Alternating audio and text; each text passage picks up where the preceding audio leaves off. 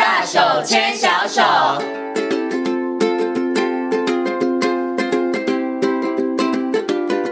里是教育广播电台，您现在所收听到的节目呢是遇见幸福幼儿园，我是简晴。接下来呢，在节目当中呢，要进行的单元是大手牵小手。那么在今天大手牵小手的单元当中呢，很高兴的为大家邀请到的是奇威儿童专注力中心的执行长廖生光老师。光光老师来到节目当中，跟所有的听众朋友、所有的爸爸妈妈呢，一起来讨论呢，我们孩子粗大动作的发展。Hello，光光老师你好。好，各位听众大家好。嗯，我们一定要先来解释一下什么是粗大动作，是就是。四肢的动作吗？哦，粗大的动作大概是一个形容，就是有点像是跑跑跳跳这些以这个呃手脚的大动作为主。好，那相对像写字这种，我们叫做精细动作。嗯哼，OK，好，所以大家知道就是动四肢的啦，比较大范围的，这个就叫粗大动作哈。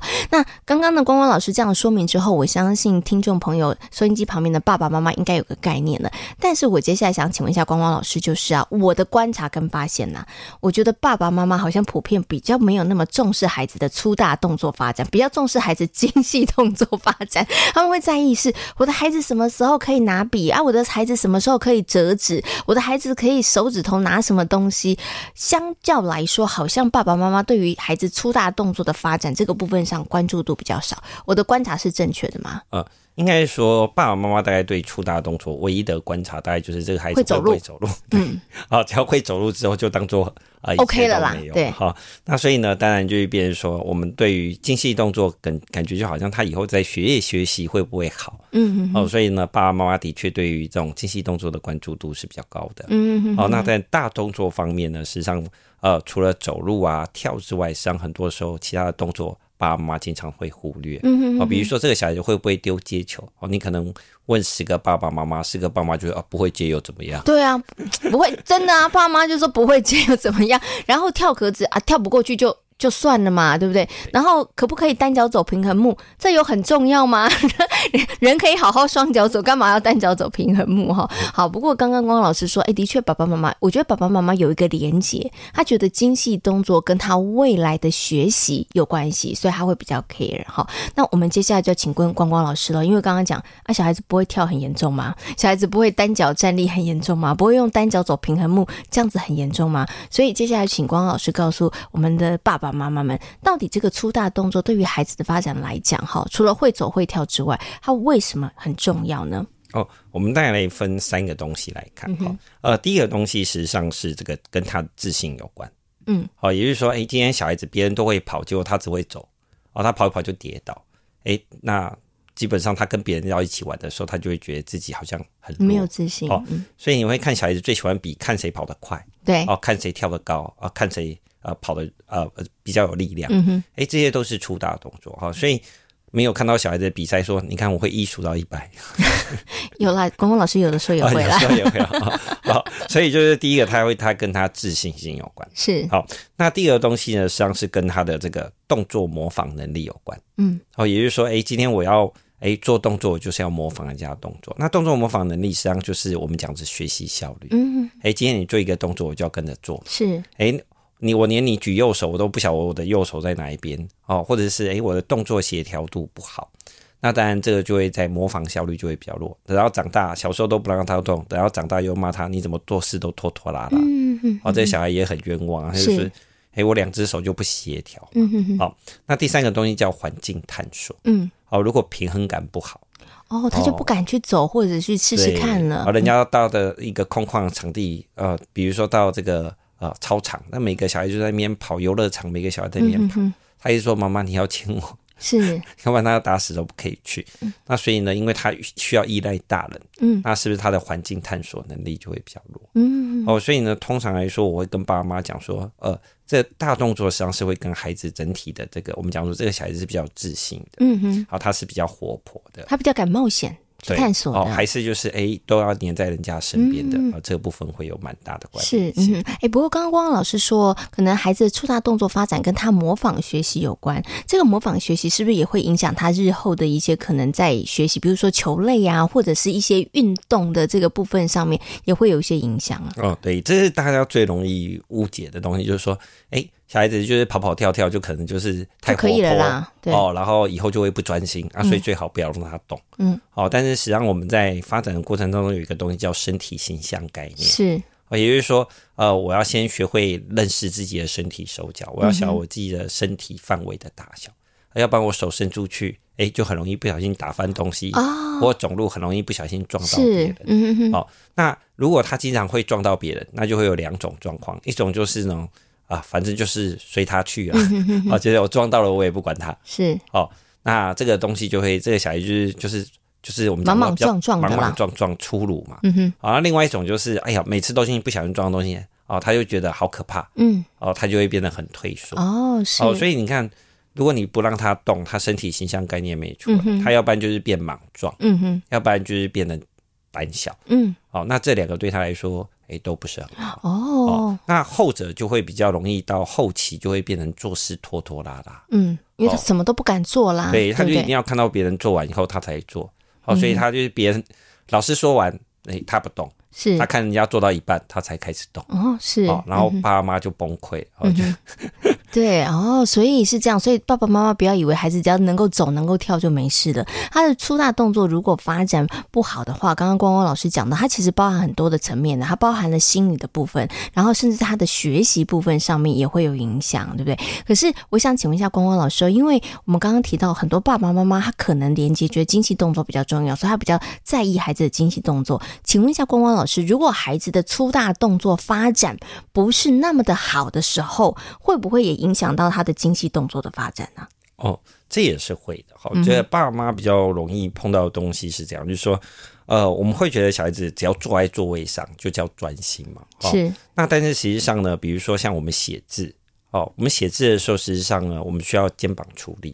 哦，如果我们肩膀没出力的话，你就是趴在桌子上写，他就瘫下去了。哦，对，那趴在桌子上写字以后一定会近视，嗯、所以爸妈就一定会念他嘛。对。哦，但是问题是。你剪剪刀的时候，你会练到肩膀力量吗？嗯，会啊。嗯、剪剪剪刀不会啦，就诶、欸，可是也要肩膀也要动啊，啊肩膀也要动，对不对？对。好，那现在就变得很好，但是在我们写字的时候，我们手是靠在桌子上，嗯，所以他再怎么写，实际上他没有练到肩膀力量。嗯、那肩膀的力量可能跟爸妈想象不一样。哦，只要当我们举手举高，哎、欸，就会练到肩膀力量。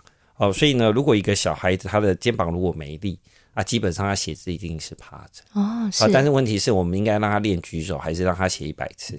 当然练举手啊 写一百次太无聊了。所以实际上呢，我们一定是我们的发展是从核心，就是从身体，嗯，哦，身体的稳定度，那渐渐发展到手指头的末端，嗯，好，那我们现在碰到有一些小孩子很好玩，你扶着他的手，他写字就很漂亮，嗯，哎，但你把手放掉，哎，他写字就很慢。诶，他是不是就跟他的力量？呃，对，但是他不是手指头力量不够，他是肩膀力量不够。哦，所以实际上它是相互影响。嗯哼哼。哦，那再来我们讲到呃更高层次的东西叫做空间概念。嗯。哦，也就是说，诶，我从正面看一个东西，我从侧面看一个东西，我从上面看一个东西。哦，虽然是同一个物品，诶，但它看起来样子实际上是不一样的。那我们会把它从多个角度结合起来，这样就叫立体概念。嗯哼。诶，那我们在座位上怎么练立体概念？也就没办法练嘛，嗯、所以那个小孩子很聪明，哎、欸，他就会爬高看，爬低看，对不对？哎，用不同的角度去观察一个物品，嗯，哦，然后他的空间概念就会这样发展出来，嗯，哦，所以实际上呢，动作能力跟认知能力有关系的同时的，哦，对，所以爸爸妈妈真的不要忽略，不要以为我的小朋友能够走、能够跳，其实就好了，没有哈。所以其实，在幼儿园里头，其实大概都会有那种大肌肉出汗时间，它不是纯粹的只是消耗孩子的体力，不是哦，其实也是透过精油可能不同的活动，老师就是在训。练孩子们粗大动作的一个发展，好，让这个能力可以更好哈。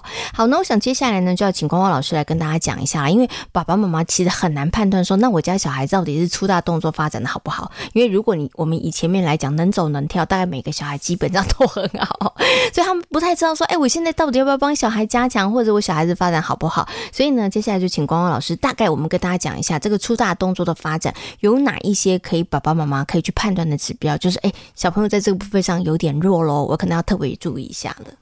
嗯，实际上这个重大动作发展，实际上它是一个里程碑。我觉得它在特定的时间点，它会发展出特定的东西。好，那比如说四个月的时候，它大概就会翻身啊。嗯，好，然后它肚子贴在地板上，有点像趴着的时候头可以抬起来。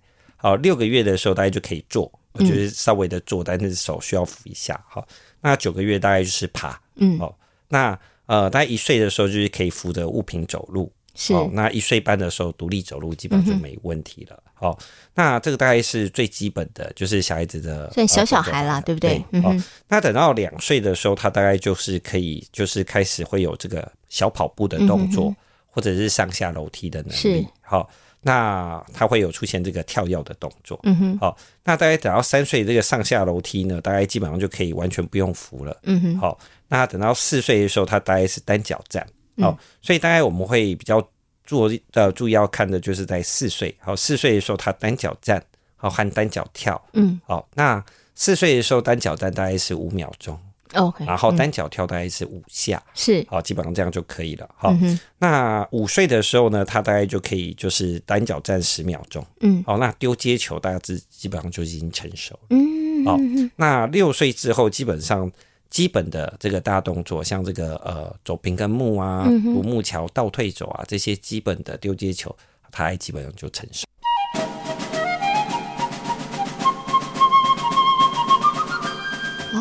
所以刚刚光光老师提到，等于是孩子在成长的阶段里头，每一个时期、每一个动作，他其实都有一些目的性的哈。所以爸爸妈妈不要略过。但是爸爸妈妈这时候就说了：“报告光光老师，我们没有刻意略过，但我们家小孩子天赋异禀，他就是不想坐那么久，他就是不想爬。然后我又不能够硬压着他下去说不准站起来哦，你现在要爬。那这时候怎么办呢？就等于是不是爸爸妈妈，你等于要课外的去营造那个机会，让孩子。可能做或者是去爬呢？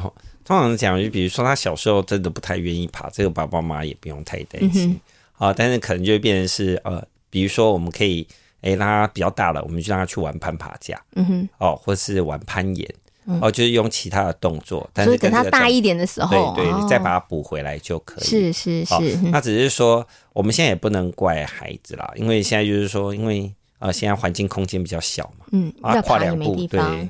也没什么地方可以让孩子爬，嗯哦，所以基本上他爬的意图也不会很高，啊、哦，我们会爬很简单，就是太远了我走不到，所以我才会爬。啊，妈妈就在旁边，也不需要，而且喊个两声，有没有哭个一下，妈妈就来，我就不想要爬了，就不需要爬了，所以所以也可以不用，就是说，哎，我们尽量让他创造这样的环境，嗯哼哼哼，但是如果没有办法的话，哎，我们可能就要用其他的活动去补。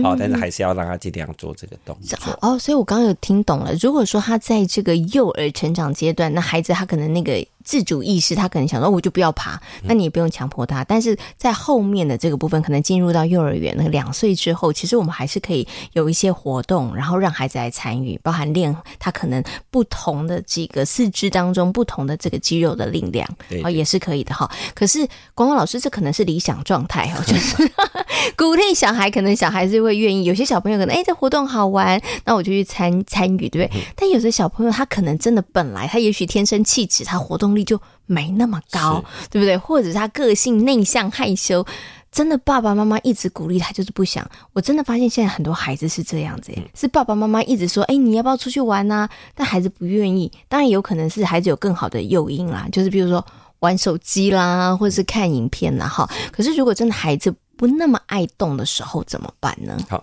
通常会有两个原因呢，哈，一个叫做天生的呃肌肉张力比较低，嗯哼，啊，也就是说他天生肌肉就是比较没有力量，是。哦，所以导致就是他在运动的时候，他会比一般的小朋友容易感觉到疲惫，嗯哼，好，那这时候爸爸妈妈你就不要先从激烈的活动开始，好，那我们说活动的激烈度就有点像是当我运动完以后。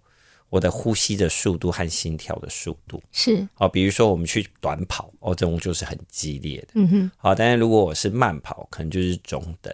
好，那比如说，哎，我散步，散步哦，可能就是哎有活动，但是它的刺激量和强度就是比较低，比较低的。嗯。那如果针对这种体力比较不好的小孩子，我们就要把它选择就是中度强度的活动。所以我们要先降低那个门槛，就是了。对对对，好，就是比如说，哎，我们带他，我们就不要去跑步。哦，我们可能就是呃，有点像是快走，嗯，哦，我们先用快走的东西来去增加它的时间，哦，比如说，哎，他快走可以走到十五分钟，那我们再是小跑，就是有点像慢跑，可以到十到十五分钟，好，那先让他养成就是出门的习惯。嗯，好像走路也是要练习的。比如说他出去走五分钟就要妈妈抱。嗯哼，哎，那我们可能就是要让他。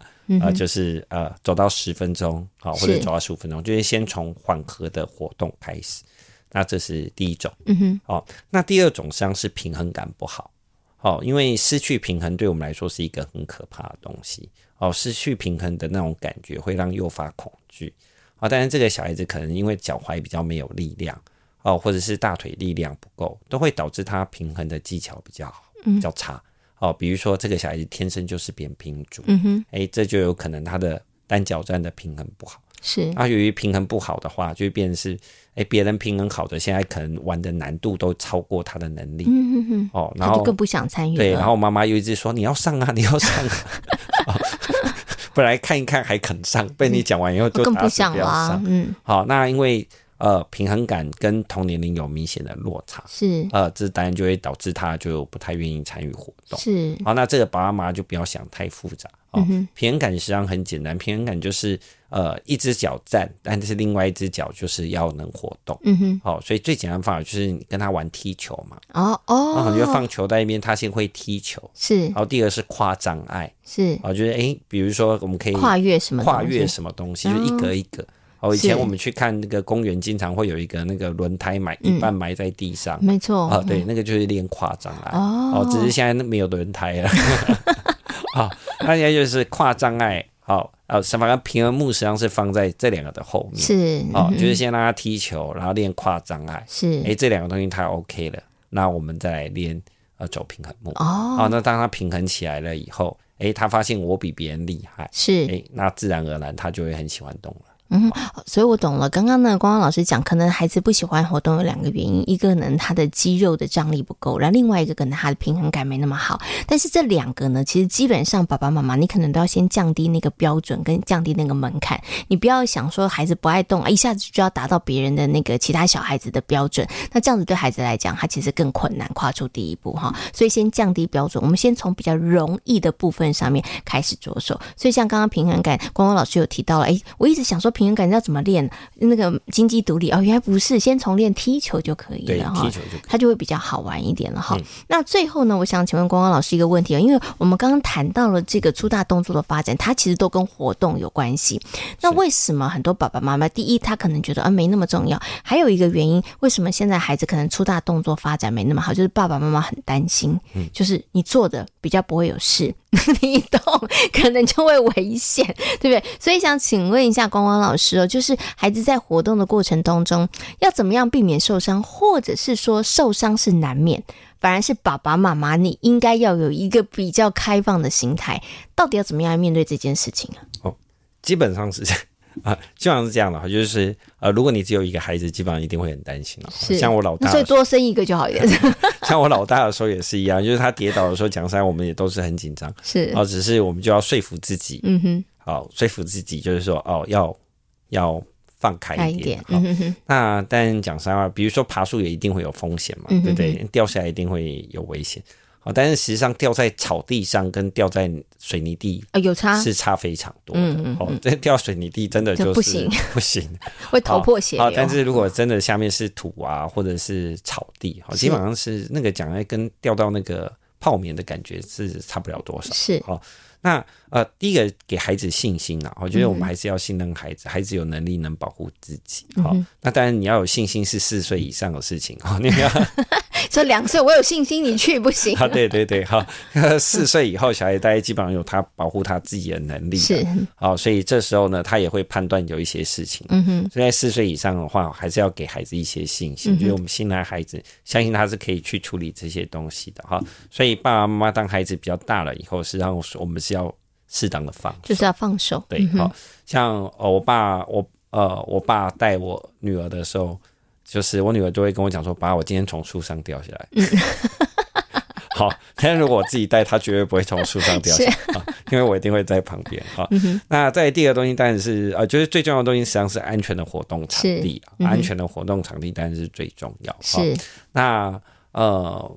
一般来说，呃，就是如果我们先去看公园，或者是去看他玩乐的地方，好，那当然讲上，我们就要先帮他去筛选这个地方是否是安全的，嗯、哼哼是不是有破损啊，或者是器材有损坏的。如果有的话，我们就要帮他避免，就不要使用了。对对，就要帮他避免。好，因为小孩子没办法判断危险，嗯、那这部分是我们大人必须要做。是好是，那当然不能是那个器材都已经坏了，你还说你上啊？不行。哦，那当然是不行的。好、嗯，那在第二件事情就是，呃，当孩子四岁以上，他基本的指令已经可以比较理解了。哦，这时候我们就要教他怎么样去察觉危险。嗯，哦，比如说，哦，当如果看到车子过来的时候，你就要回来找妈妈。是，哦，就是要跟他一些约定，一些判断危险的方法和标准。嗯，哦，那些东西都可以避免孩子受伤。OK。哦，那但最是要最后一个东西，当然就是特殊状况。哈，特殊状况大概就是比如说，嗯，这个小孩子他实际上他是有这个本来他就有扁平足，或本来他就有内八字，就是他本来就有一些特殊的事情。那这时候你就要先准备适当的器材，嗯，哦，比如说，呃，小孩子因为他的脚，呃，脚踝的韧带如果比较松，诶，我们可能就要让他穿一些比较包覆性的鞋子，嗯哼，啊，或有足弓垫的鞋子，是，哦，避免他在长时间的运动当中。啊，因为不适当的姿势而出现拉伤的动作，嗯，哦，那这部分就是我们可以帮他做的。嗯，OK，所以爸爸妈妈可以做，就是帮孩子找到一个安全的环境，哈，然后尽量让孩子在一个安全的环境下活动。然后，但是呢，其实爸爸妈妈真的要放手，哈。那这个放手，刚刚光光老师有特别提到了，你要相信孩子，四岁以上，其实也让孩子从这个过程当中找到保护自己的方法。那比较小的孩子，爸爸妈妈当然要关注度稍微高一点，但是也不要那个关注到太紧张。这样子孩子也很难，因为你的紧张，孩子也很难跨出第一步。他觉得爸妈的尖叫声就已经让他很难去做这件事的尝试跟学习哈。所以我觉得怎么样让孩子这个粗大的动作发展会发展的更好，其实当然就是要从。你每一天每一天，然后的一些这个活动当中去培养、去训练孩子这方面的能力哈。但是爸爸妈妈呢，真的要放宽心，然后呢放手让孩子做，让孩子在安全的环境底下呢去培养自己的能力哦。好，那今天呢也非常谢谢廖笙光老师，光光老师在空中跟所有听众朋友所做的精彩的分享，谢谢光光老师，谢谢。